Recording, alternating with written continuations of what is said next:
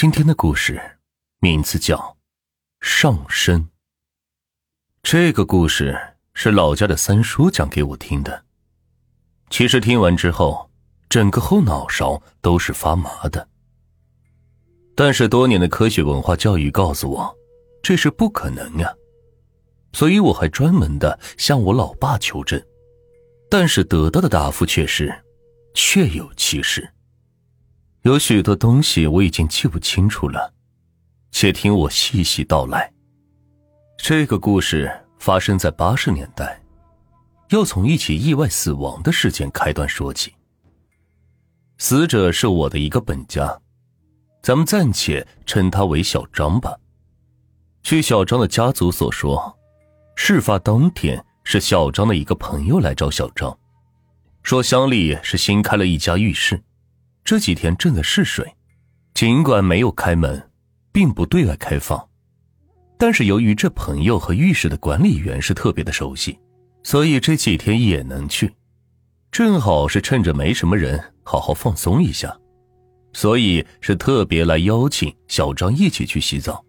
小张高兴的一起前往去洗澡，但是这一去就再也没回来，两人双双是在浴室里被电死了。发生了这样的意外事故，可能放在现在，我们的第一反应应该是会报警吧。但是放在八十年代的乡村，人死了也就死了，这收拾收拾可能也就下葬了，因而并没有人深究这两个人在浴室里到底是遇到了什么事，为什么会触电身亡。过后，浴室虽然经过一段时间的整改。但还是因为死过人而倒闭了。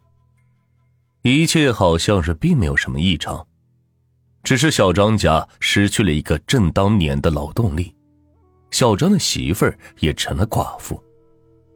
就在这起事故过去了几个月之后，一起灵异的事件发生了。三叔也是故事的一部分。那是个炎热的夏夜，许多人家。都在自家屋外边的大街边上是铺上凉席睡觉，三叔也不例外。清晨时分，三婶在睡梦中听到大街上有男人的哭声。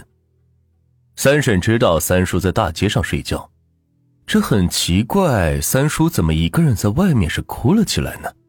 便起床去看了看，但是发现三叔睡得很安稳，并没有异常。于是三婶就回到屋里继续去睡了。但是过了没多久，又传来哭声。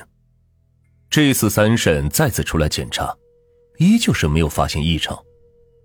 但是这一次三婶是摇醒了三叔，询问有没有听到哭声。三叔就很奇怪，说怎么会有哭声呢？自己睡得一向很沉，并不知道发生了什么。就在三婶犯嘀咕、三叔闹迷糊的时候，一个邻居的家里发生了一起事情。没错，正是小张的家。由于动静太大，邻居们都被吵醒，都是纷纷跑到小张家来看看是发生了什么事。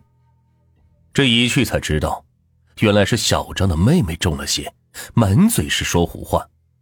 小张的妹妹身子本来就比较弱。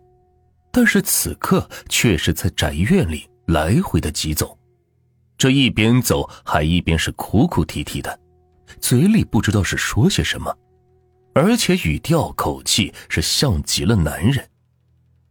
这小张家里的老人和小张留下的寡妇都是慌得手足无措。这过了一会儿，小张的妹妹是终于安稳了下来，开始正常说话。不过他说的内容，按理说是他不太可能知道的东西。由于是过去了很长时间，具体是说了哪些话，三叔记得不太清楚了。我就给大家说几个我印象比较深刻的吧。他当时对着小张家近邻那个邻居说：“老王头，我知道是你偷了我家多少多少钱，你当我不知道呢？”又对着另外一个邻居说：“你个混蛋，和我老婆干的那点事情，我全都清楚，你给我等着。”没错，他说的都是这些只有他死去的哥哥才能说出的话，并且就这么对着在场的邻居是说个不停。这应该就是他中邪了，被他哥哥的鬼魂所附身了吧？这个时候，就有个邻居说：“赶紧去烧纸，把小张给送走。”很快就有人来取了那种叠成元宝的黄纸来，点着后是往天上撒。这小张的妹妹看到这个情况，就要阻挠他们烧纸，嘴里是大叫着：“不要烧，我还有话没说完。”这边说是边赶忙去灭火。之后是顺着靠墙的梯子飞驰上屋顶，没错，是飞驰。三叔原话应该是连手都没有扶梯子，就直接顺着上去了。然后他就指着下面院子里散落满地的黄纸，要人给捡起来。有些黄纸是落到了犄角旮旯，他都是看得很清楚，指挥着人去捡。这大家都很害怕，也就听了他的话，把纸也都是给捡了起来。听他继续说，他当时就站在房顶，大声喊着：“你们知道吗？我其实根本就没死呀！有人要害我呀！你们知道吗？我根本就没死呀！是你们害了我呀！不信你们去把我的坟扒开，我在里边趴着呢。”当时按照我老家那儿的习俗，这死人下葬在棺材里边，尸身是躺着的，也就是面部朝天。听他这么一说，在场的人都惊呆了。也就是说，这下葬的时候，小张可能仍然是活着。他在棺材里醒了过来，挣扎了好久，最终是失望的趴在棺材里边等死。这夏天的夜短，就这么从清晨是开始折腾，天也逐渐泛白了。这个时候，小张的妹妹是突然大叫一声：“糟了糟了，我得赶紧走了，再不走就回不去了。”紧接着就从房顶上跳下来，大步的往院外面跑，这还撞倒了一个壮年的男人。要知道，这个小张的妹妹平日里身子是极弱的呀。但这时却显得力大无穷。这大家也就跟着他一路狂奔到了坟地里去，这一路也就路过了我三叔的家。到了坟头的时候，天已经是亮了起来。只见他围着坟头是转了几圈，然后是大叫：“完了完了，回不去了，回不去了呀！”之后便一头栽倒在了地上。从这一天之后。小张的妹妹在床上是躺了好久，眼睛也是没有神，身体则是更弱了。问他还记不记得起那天所发生的事情，他说什么都不记得。